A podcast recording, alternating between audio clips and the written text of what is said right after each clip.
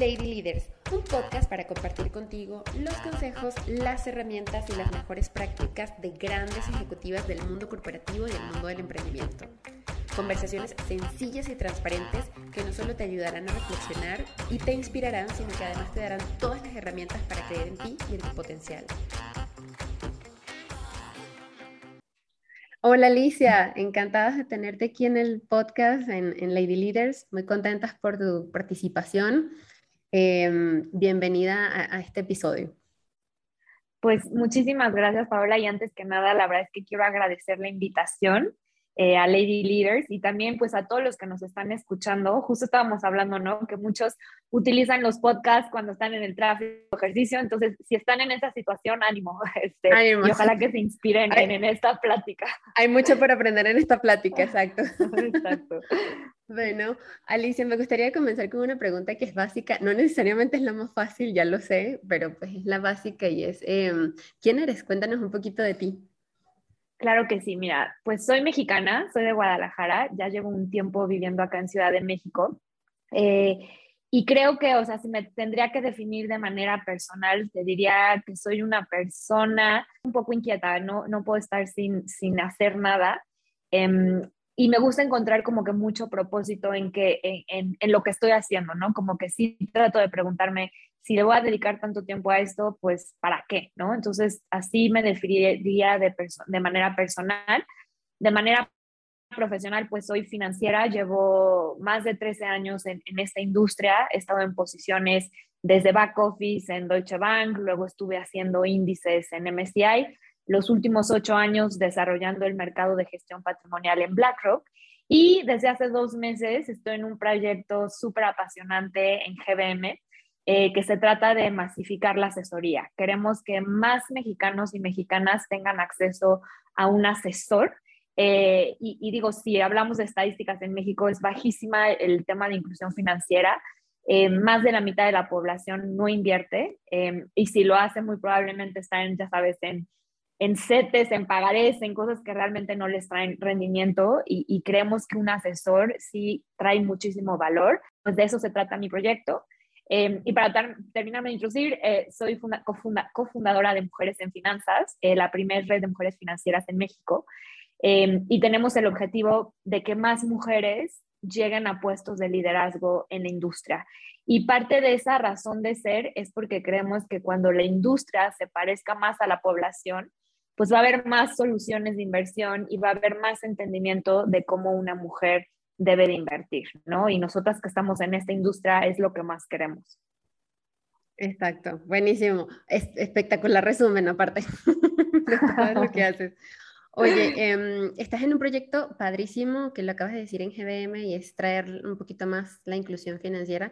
Es alarmante, eh, de hecho, el, el, el número de que más de la mitad incluso no, no invierte de que mm, desde que estamos chiquitos nos hablan, de un ahorro y nos dicen como una idea vaga de el 20% es el que de tu salario o de tus ingresos es el que tienes que apartar para tus ahorros.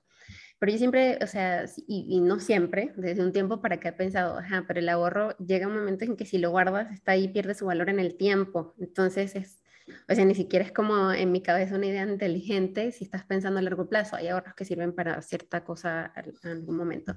Pero mm, eh, aprovechando que tú estás en el tema de las inversiones, eh, ¿qué está sucediendo? O sea, ¿es un tema cultural? ¿Es un tema em, a nivel eh, psicológico, el, el, el, no invertir o el no pensar a largo plazo generar un patrimonio? A nivel general, ¿no? Ahorita nos vamos con el tema de a nivel mujeres. Es, sí, claro. A nivel general te diría que la relación que tenemos con el dinero es 100% emocional y psicológica, ¿no? Por eso está hasta desarrollada esta, eh, pues como, no es ciencia, pero pues todo un, área.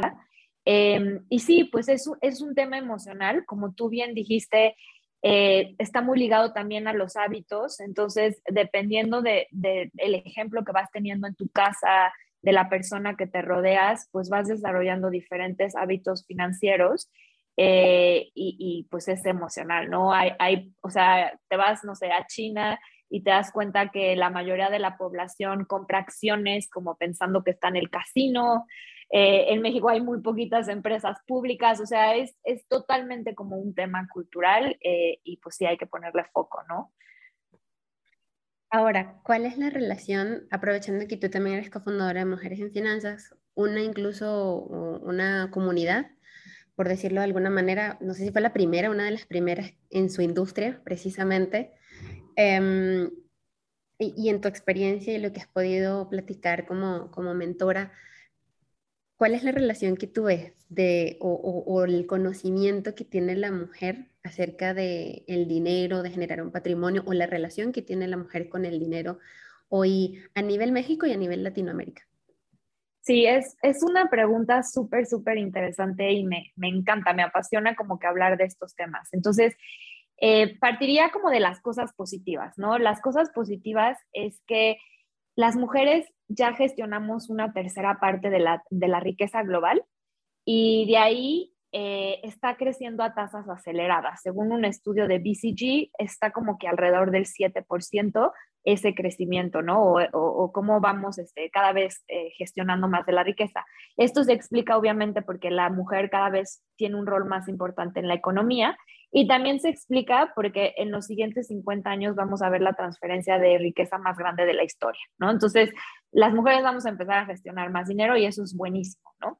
En, en el lado negativo, te diría que hay, hay varias cosas, ¿no? Uno es como la dificultad que las mujeres tenemos para generar un patrimonio eh, y eso se explica por cosas que son reales, ¿no? Existe la brecha salarial, existe el hecho de que las mujeres buscan trabajos que sean flexibles y que muchas veces pues quitan del pool a muchos en potenciales empleadores. Ojalá que con la pandemia esto cambie el trabajo remoto, pero pues es una realidad. Y la otra realidad es que las mujeres pausan su carrera, ¿no? Por diferentes temas. Eh, hay muchos estudios que lo dicen, a lo mejor porque tienes hijos, a lo mejor porque cuidas a alguien. Entonces, estas tres cosas como que dificultan el hecho de que una mujer genere un patrimonio, ¿no? Y aparte de estas cosas, por un tema más como de desentendimiento, de, sí, de falta de entendimiento, las mujeres no ahorran. Esa cifra que te decía al principio de que la mitad de la población mexicana no invierte, cuando ves a las mujeres y hay diferentes encuestas, a veces es baja al 40%, depende, ¿no? O sea, no, no hay tantos datos duros, pero sí es un hecho que las mujeres invierten menos, ¿no? Y eso es súper grave cuando consideras que las mujeres somos más longevas. Hay otra estadística por ahí que dice que el 74% de las mujeres se van a morir solteras, o sea, enviudar, enviudaron o, o, no se casaron o lo que sea, pero pues vamos a morir solas el 74%. Y eso significa que el 90% de las mujeres en algún momento de su vida van a tener que hacerse cargo de las finanzas y no están preparadas, ¿no? Entonces, o sea, ahí está lo positivo, lo negativo, este, y digamos de lo que me estabas preguntando, como de la parte como de, de cómo es nuestra relación con el dinero, hay, hay varios estudios que demuestran que las mujeres somos más aversas al riesgo. Y esto no necesariamente es ni positivo ni negativo, es depende como lo, o sea, el riesgo ah, también, al final de cuentas, el riesgo es algo como bastante subjetivo y hay veces que te juega a favor, hay veces que te juega en contra. Entonces, por ejemplo, leí hace poco que en los hedge funds manejados por mujeres, el año pasado tuvieron un mejor rendimiento porque el año pasado hubo demasiada volatilidad en los mercados. Entonces, este hecho de que las mujeres seamos más risk averse, pues funciona perfecto en un año malo de mucha volatilidad. A lo mejor en el año que van subiendo los mercados súper fuerte, a lo mejor estos fondos no van a tener el mejor rendimiento relativo al de los hombres. Es como una estrategia de mínima volatilidad, digamos, ¿no? Entonces, en ese sentido, pues puede ser hasta bueno y malo, ¿no? Esta gestión de riesgos. Lo que sí también es muy importante es que si estamos hablando de finanzas personales, si somos demasiado conservadores, ¿no? Y para tu punto, si ahorras poco y no mueves ese dinero y no se invierte, pues estás perdiendo y estás dejando muchísimo dinero en la mesa, ¿no? Entonces también ser tan risk averse te puede jugar en contra y si es un hecho, ¿no? Que la naturaleza de la mujer es más conservadora, ¿no? Oye, y hablando esto de que somos más risk averse eh, y también un poco de, pues sí, los riesgos existen, pero también hay que aprender a minimizar el impacto del riesgo. Entonces, ¿cuáles son tus tips en ese sentido? Eh, dado que sí somos como, o sea, tomamos más riesgo, somos como más eh, aventados en ese sentido, em, pero ¿qué tengo que considerar eh, cuando voy a tomar un riesgo? Sí, o sea, te diría que para el tema de finanzas, de las cosas más importantes que hay que definir es cuáles son tus objetivos, ¿no? Y luego construir una cartera, un portafolio, unas inversiones, considerando el nivel de riesgo adecuado para esos objetivos, ¿no? Y aquí, digo, hay un ejercicio que a mí siempre me gusta como que hacer y creo que es como muy, ayuda mucho, que es tratar de poner tus objetivos como que en tres cubetas o en tres categorías. En la primera, decir, estos son mis objetivos que si no los cumplo, pues incluso, o sea, estoy en un riesgo de, entrar a pobreza, ¿sabes? O sea, es el dinero, los objetivos que necesito para tener un techo, para poder alimentarme, bla, bla. Luego, en otra segunda cubeta, poner aquellas cosas, eh, digamos, como para no perder el estándar de vida. Eh, no sé, si estás pensando en temas como de retiro sobre todo, si ahorita estás acostumbrada a ir a un restaurante una vez a la semana, pues cuánto dinero necesito tener para poder mantener mi salida de restaurante cuando me retire, ¿no? es como esa segunda cubeta y al final poner las cosas como aspiracionales, ¿no? Como yo quisiera tener este terreno en la playa para retirarme, etcétera, que no es de vida o muerte como tu primer cubeta, ¿no? Y el nivel de riesgo es así como se tiene que acomodar. En esta parte como más aspiracional, sí puedes arriesgarte mucho más, porque o es como un, ¿sabes? Como aventar una moneda al aire, puede que te vaya muy bien, muy mal y, no, y tu vida no cambia si no lograste esa cosa aspiracional. Pero en cambio, no puedes jugar al casino con el dinero que sabes que va a ser necesario para que, pues, eh, tengas un techo, ¿no? Entonces, así siento que es como en esa definición es como más o menos deberías de considerar qué tan arriesgada o no eres al tema de las inversiones. Y digo, y hay algo que creo que es fundamental y también por eso es que estoy tan ilusionada en este nuevo proyecto que estoy llevando, que es que cuando tienes un experto a tu lado, esto se hace más fácil, ¿no? Y, y a mí me gusta como decir, si estás dispuesto, no sé, a pagarle a un doctor o a buscar el mejor contador, ¿por qué no haces lo mismo con las finanzas, no? Y creo que pocos lo hacemos, ¿no? Pocos estamos dispuestos a rodearte de un experto financiero para tu vida, todos nos queremos volver gurús. Y hay muchos estudios que demuestran que si una persona está con un asesor adecuado, pues incluso tiene un mayor índice de felicidad o de optimismo en el futuro. Hay una encuesta que vi hace poco que ese índice como de bienestar es el 76% de las personas que tienen como que un asesor eh, lo experimentan, ¿no? Porque como que ya se dicen, ah, qué tranquilidad, tengo a alguien que sabe, este, que me entiende y, que me va a ayudar a, dar estos, estos, pasos con alguien. O sea, finalmente el, el, el, dinero es la causa o de las causas mayores de estrés en el mundo, ¿no? Entonces, cuando tomas un paso con alguien que es un experto, pues claramente tienes mayor bienestar, ¿no? Financiero. Total. Wow. Oye, y ahora, porque con respecto al tema de asesoría, me, me hiciste acordar de que existen varios instrumentos también. O sea, no solamente está el tema de las inversiones, sino tenemos, como lo veníamos platicando al inicio, el tema de CETES, eh, el tema de incluso seguros. Hay un montón de, información alrededor de invertir en un seguro, em, que también es un instrumento, pero... Em, Ahora, antes de llegar ahí, una pregunta básica eh, para, llegar a ese punto de qué tipo de instrumentos hay. Así, para un, primer, ah, para un estudiante de primer semestre de la carrera, ¿qué son las inversiones y por qué es un tema que tenemos que poner sobre la mesa? Buenísima pregunta. Ahora déjame tratar de responderle al niño de primaria. Este... No, no de primaria, primer semestre de la carrera, de primaria es como... Primer semestre de la carrera. Finanzas o primer... Ya, ya, ya. Ok. Pues mira, a ver, las, las finanzas son importantes y, y, a lo mejor parto de un paso más atrás, ¿no? E, e, el, la industria financiera tiene como que un objetivo que creo que es maravilloso si, si se hace bien, ¿no? Finalmente esta industria lo que tiene que hacer es tomar los recursos o el capital y mandarlo a los mejores proyectos y a esa gente que prestó ese dinero, pues retribuirle de manera fiduciaria, ¿no? Entonces, digamos que esta industria es como pues el torrente sanguíneo que va a hacer que vaya funcionando la economía, los negocios, etcétera. O sea, eso es lo padre de finanzas. Para una persona, ¿por qué son importantes las finanzas o por qué es importante invertir? Pues porque va a ser el medio, así como ese torrente sanguíneo, sanguíneo, va a ser como el medio que te va a hacer cumplir tus metas, que te va, o sea, ahora se habla mucho de justo de lo que decía en la pregunta anterior, del bienestar financiero, del, bienestar, perdón, en general. Y, parte fundamental de que, de que te da ese bienestar es, es tener unas finanzas sanas, ¿no? Así como procuramos, pues, comer bien, eh, ir al gimnasio, etcétera, deberíamos de pensar en la salud financiera como parte de esa ecuación que te haga vivir una vida feliz, eh, contento, pero lo más importante es que te ayude también a cumplir esos objetivos que te estás poniendo para tu vida. O sea, yo, yo, yo creo que así definiría de lo importante que es eh, esta parte de finanzas o de invertir.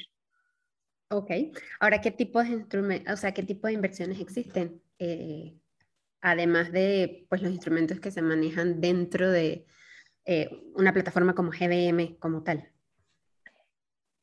existen N mil instrumentos, o sea, es una pregunta bastante eh, amplia.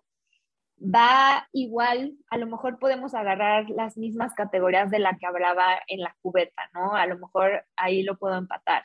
O sea, están como que todas esas eh, inversiones eh, que son un poco más conservadoras, ¿no? Para la primer cubeta. Entonces ahí puedes hablar de todos los instrumentos como del mercado de, bonos, ¿no? De renta fija, eh, emisiones, no sé qué, eh, como los Treasury Bills de Estados Unidos, en el caso de México los CETES, o sea, todas estas inversiones que tienen que ver como con mantener tu cash. Eh, y ahí también en esa categoría potencialmente yo metería tema de seguros, em, o sea, como son como sus inversiones como un poco más conservadoras, ¿no? Exacto, que tienen, un, que tienen un, este, eh, que tienen un porcentaje de rendimiento, es muy pequeño, pero precisamente porque es un poquito más segura, ¿no? Al momento de, de gestionarla. Ok. Exactamente. En la segunda cubeta yo metería todo lo que tiene que ver como con bolsa, ¿no? Que compras la acción de Tesla, de Cemex en México, que compras los ETFs, ¿no? Estas, estos instrumentos, la verdad que han sido bastante, o sea, son súper innovadoras, ya tienen bastantes años, ya décadas, pero estos instrumentos te permiten invertir de manera diversificada porque cada uno de estos ETFs son una canastita de acciones o de bonos, ¿no? Entonces, eso yo lo metería en esa segunda cubeta. Y en la tercera cubeta metería cosas como inversiones en criptomonedas, metería temas, por ejemplo, de alternativos, que alternativos significan activos y líquidos y muchísimos de nosotros tenemos inversiones en, alternativos y ni nos damos cuenta. Por ejemplo, invertir en una casa es finalmente es un activo y líquido, entonces también tenemos inversiones ahí. Em, podríamos incluso categorizar temas de arte em, o así en, en, esta última categoría, ¿no? O sea, es, es, es, tan apasionante el tema de finanzas, o sea, no voy a decir que unos tenis son un instrumento financiero, pero he, estado viendo cómo hay también subastas de, de, tenis, ¿no? De que la marca, estos tenis que son tan difíciles de, de conseguir, valen miles, miles de dólares, pues a lo mejor eso es una inversión ilíquida, ¿saben? Entonces, digo, igual estoy diciendo algo muy exagerado, pero es verdad. Realmente no, se es puede cierto, invertir en todo, es cierto, ¿no? Incluso hay una marca sueca de tazas, las, las Mummies, no sé si las has visto, que hay colecciones que salen una vez, quién sabe cada cuánto, y cuando vienes a ver la taza cuesta, no sé, 5 mil pesos, o sea, te estoy hablando de realidad, y de repente se pasaron años y cuesta 30 mil pesos la taza después. O sea, eso lo descubrí hace poco y dije, hasta esto, ¿sabes? Exactamente, sí, o sea, puedes invertir en muchísimas cosas, ¿no? Eh, la cosa, y volviendo a lo que estamos hablando hace un segundo, es ponerla en la categoría adecuada, este, y, por tanto también dedicar el capital adecuado para cada una de estas inversiones, ¿no? Exacto.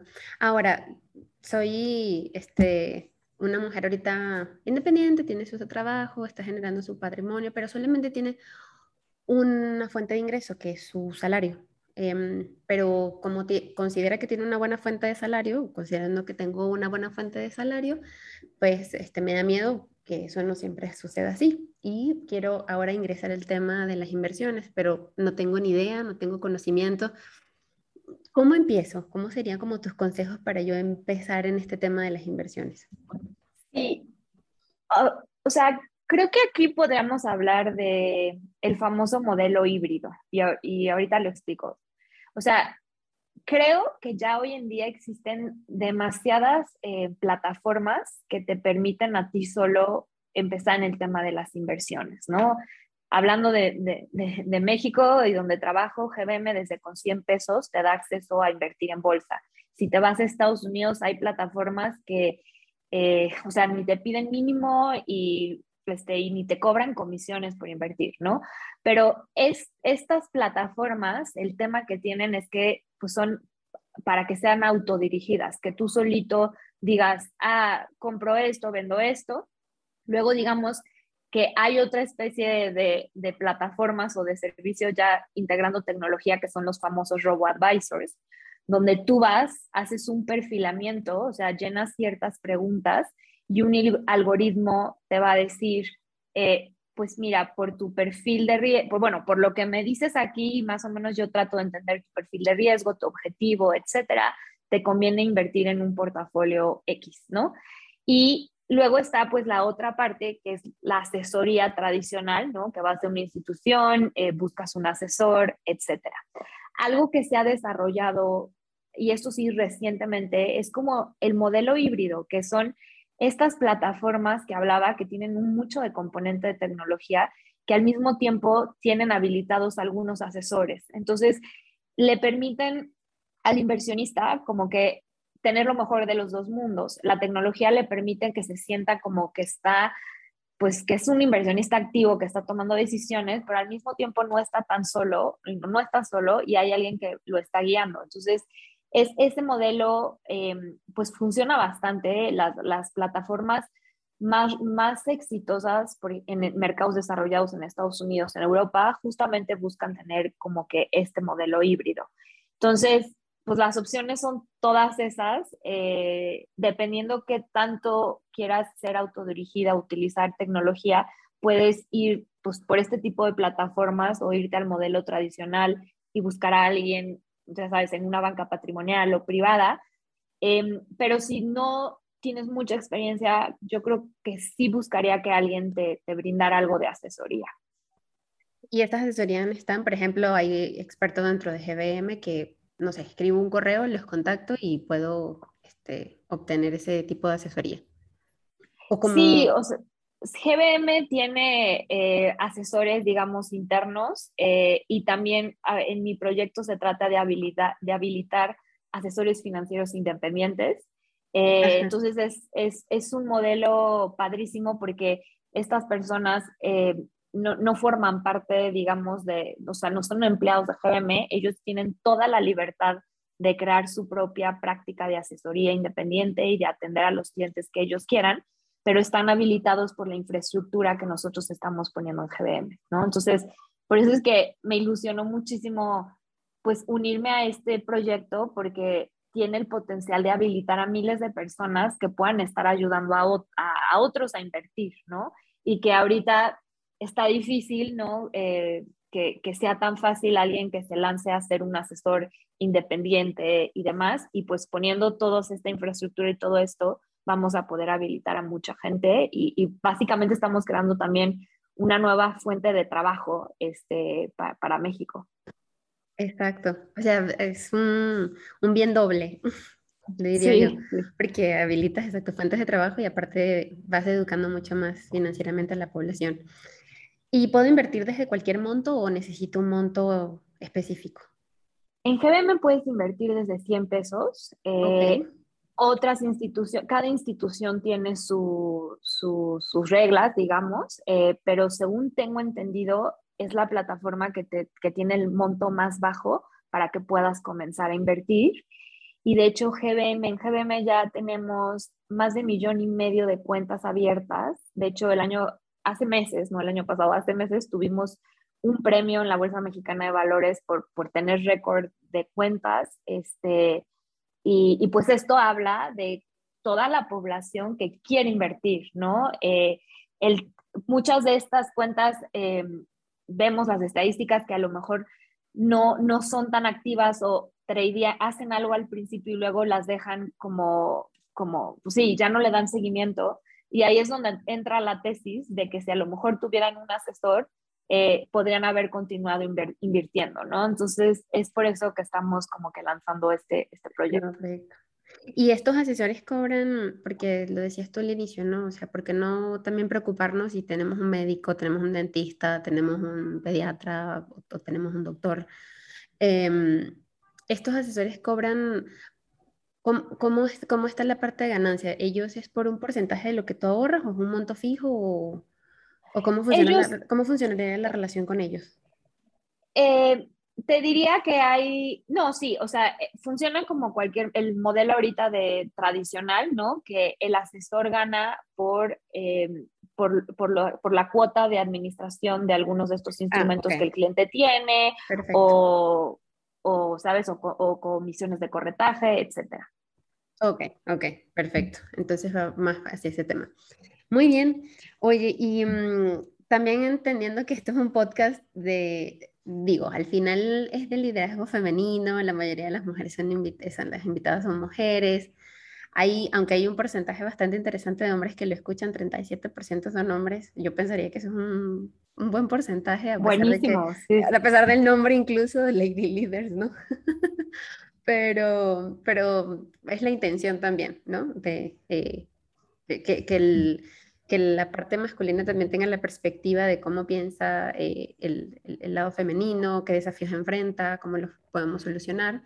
Y un poquito yéndonos hacia esa parte de, los desafíos que enfrentamos como mujeres eh, y cómo, qué se está haciendo para, para, para romper la brecha que, que, que hablábamos al inicio salarial Em, hoy tenemos una estadística un poquito alarmante que sigue siendo alarmante y es que pues el menos del 9% de, de, las compañías que operan en este país tienen mujeres en sus consejos, para empezar. Y ahora, ¿por qué? O sea, ¿por qué en tu experiencia esto está sucediendo?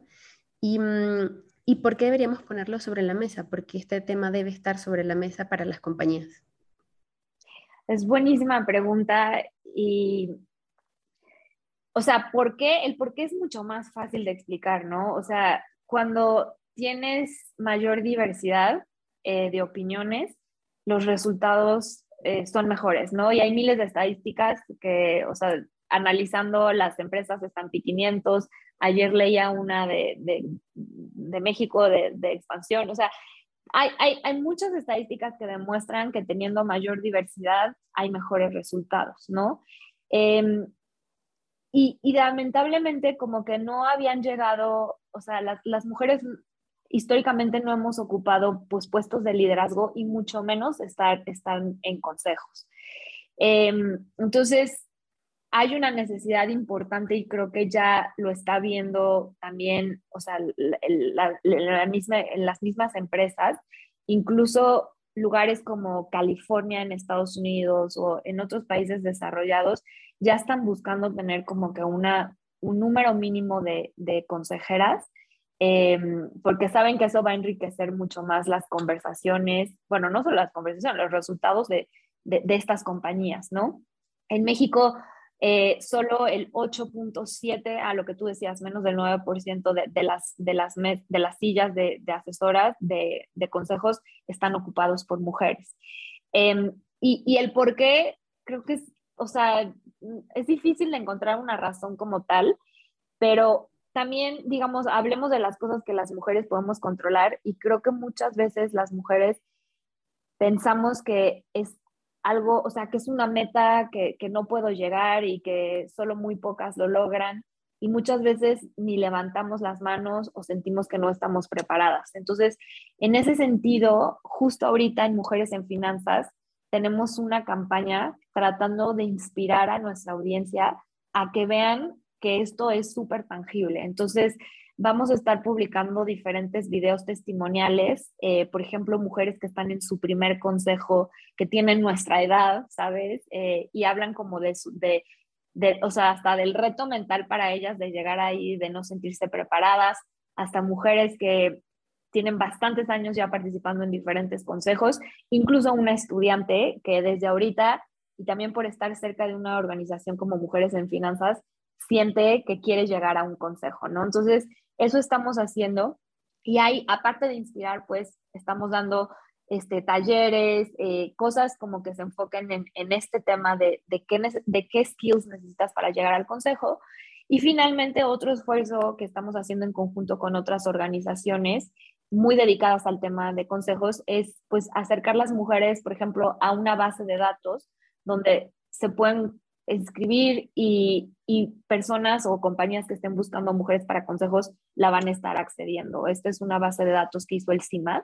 Entonces nosotros también queremos eh, acercar a las mujeres que están en nuestra comunidad a que levanten la mano y digan yo estoy aquí, yo estoy preparada.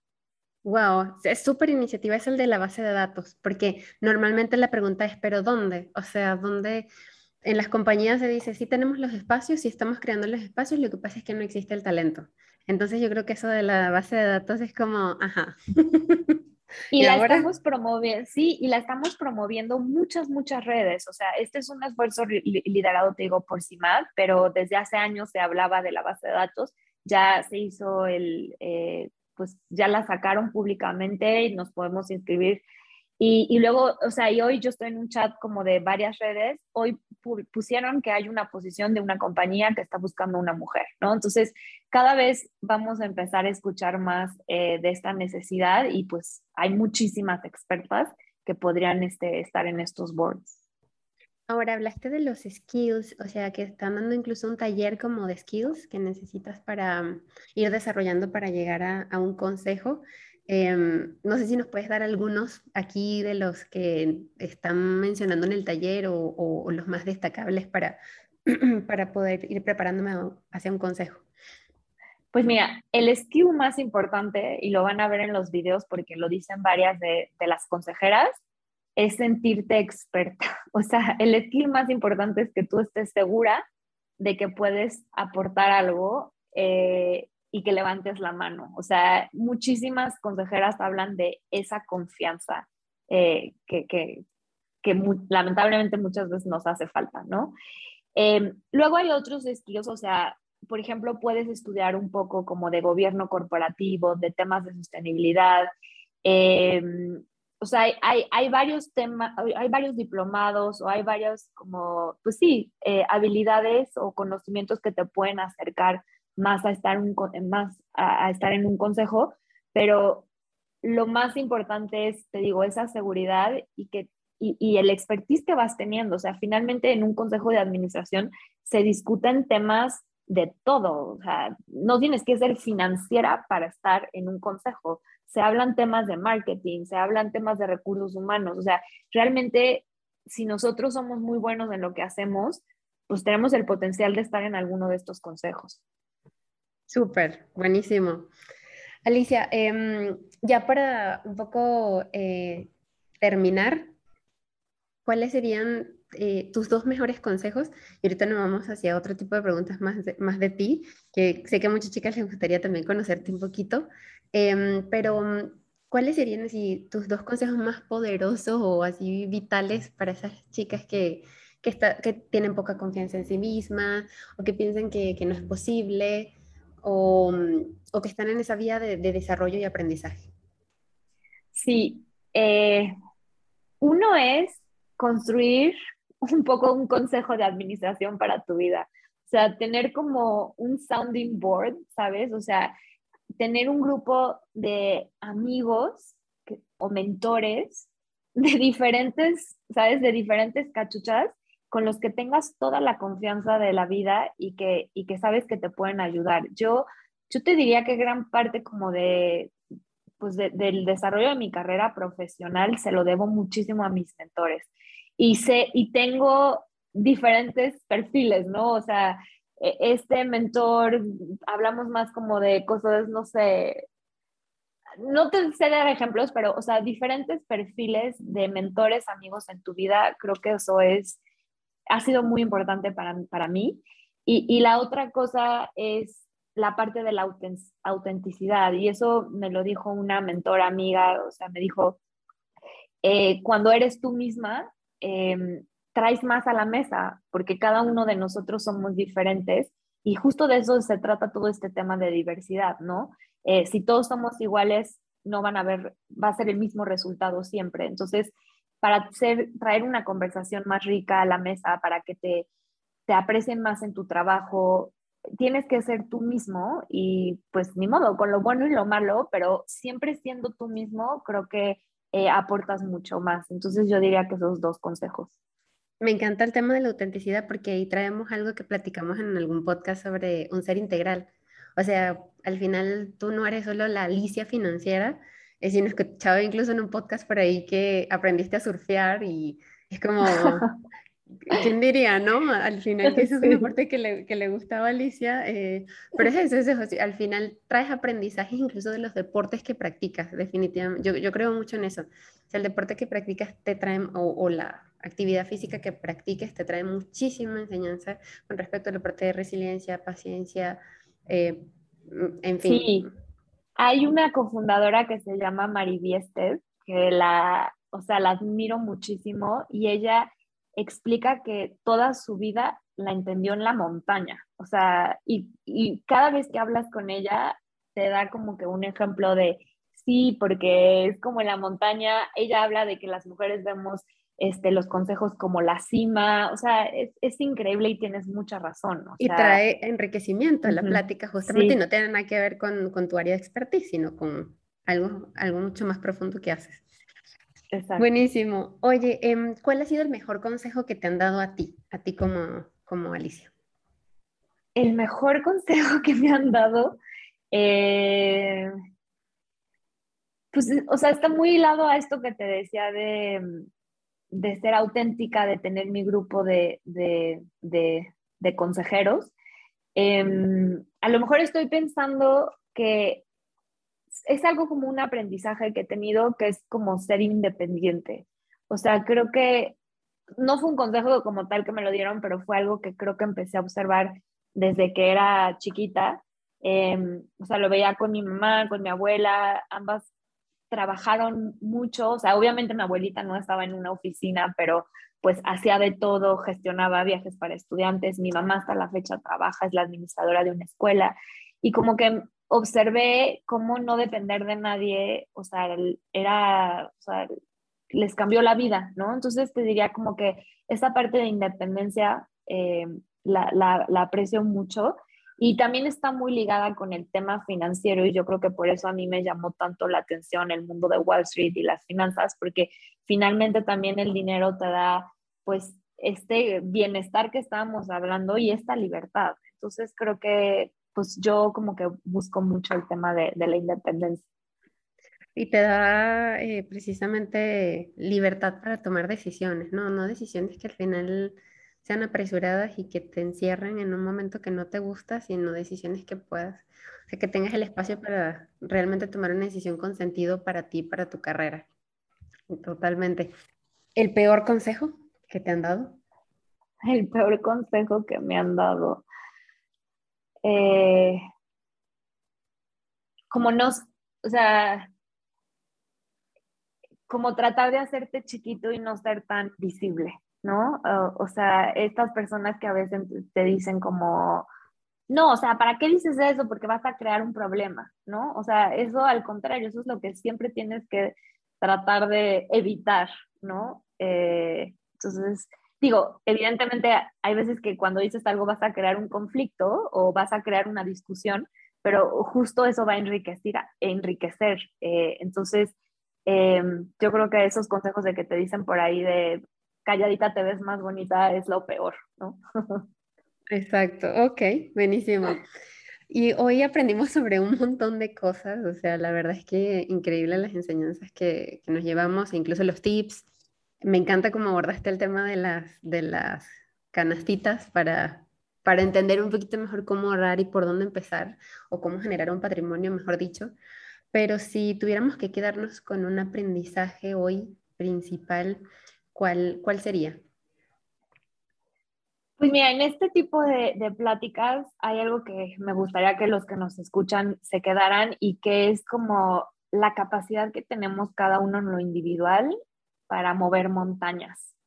Em, yo eso, o sea, y al, principio cuando te decía como de que me gusta encontrarle propósito a lo que hago, em, esa es parte de la, por las que con mis 15 amigas fundamos Mujeres en Finanzas porque nos dimos cuenta que con nuestro esfuerzo otras mujeres iban a tener mejores carreras, que iban a encontrar trabajos, que pues no sé, la industria financiera se iba a parecer más a las mexicanas. Entonces, es, parece tonto, ¿no? Pero el esfuerzo de nosotras ya ha tenido un impacto enorme, ya hay 5 mil personas que nos siguen, entonces les diría como que se queden, eh, o sea, que se den cuenta de ese poder que tenemos todos nosotros y, que lo enfoquen a alguna causa, ¿no? Hay, hay miles de causas, eh, temas del ambiente, pues estos temas de diversidad, pero creo que todos tenemos un potencial enorme como de sumar un granito de arena y pues si eso se pudieran quedar estaría increíble. Sí, y yo le sumaría que no pensemos que alguien más, que, porque seguramente ya fuera hay alguien más que lo está haciendo, o existen ya varias organizaciones de eso, o existen ya varias iniciativas, no puedes seguir tú sumando a esa iniciativa, porque me ha pasado mucho, incluso con este tema del podcast, que yo decía, pero sí será o no será, o, se estará sumando, es que hay tantas iniciativas, hay tantas este, eh, organizaciones o comunidades Em, pero cuando luego me llegan mensajitos incluso de chicas que me dicen, oye, me encantó la plática con tal porque me ayudó a sentarme a hablar con mi jefe y que realmente nos pusiéramos a platicar de negociar el sueldo porque no creo que, esté siendo, hice un benchmark y no creo que esté siendo justo. Entonces yo creo que ahí está, ¿no? O sea, justo aunque sea una persona que le cambias o, le ayudas a inspirar, Em, con eso es como a lo que te refieres, ¿no? Con, con el granito de, de, arena. Exacto, exactamente. Y todos tenemos ese potencial de aportar un granito que pueda mover montañas. Exacto, todos. Buenísimo, Alicia. Pues muchísimas gracias por, por, por compartir con nosotros todo ese bagaje de conocimientos y toda esa experiencia que traes y mm, esperamos seguir eh, en un futuro, a lo mejor en una segunda parte, porque del tema de las finanzas y las inversiones hay muchísimo, muchísimo que contar. Claro que sí, muchísimas gracias Paola y a todos por los que nos escucharon hoy. Gracias, chao. Hemos llegado al final de este episodio, tristemente lo sé, pero no se preocupen porque saben que sale cada semana. Si encontraste contenido de valor en esta conversación, justamente eh, no olvides dejarnos un comentario o incluso suscribirte a nuestro canal de YouTube. Pero lo más importante, no te olvides de compartirlo con aquel familiar, amigo o amiga que consideres le va a aportar muchísimo valor, pero sobre todo lo va a inspirar. Así que nos vemos en una próxima oportunidad. Chao, chao.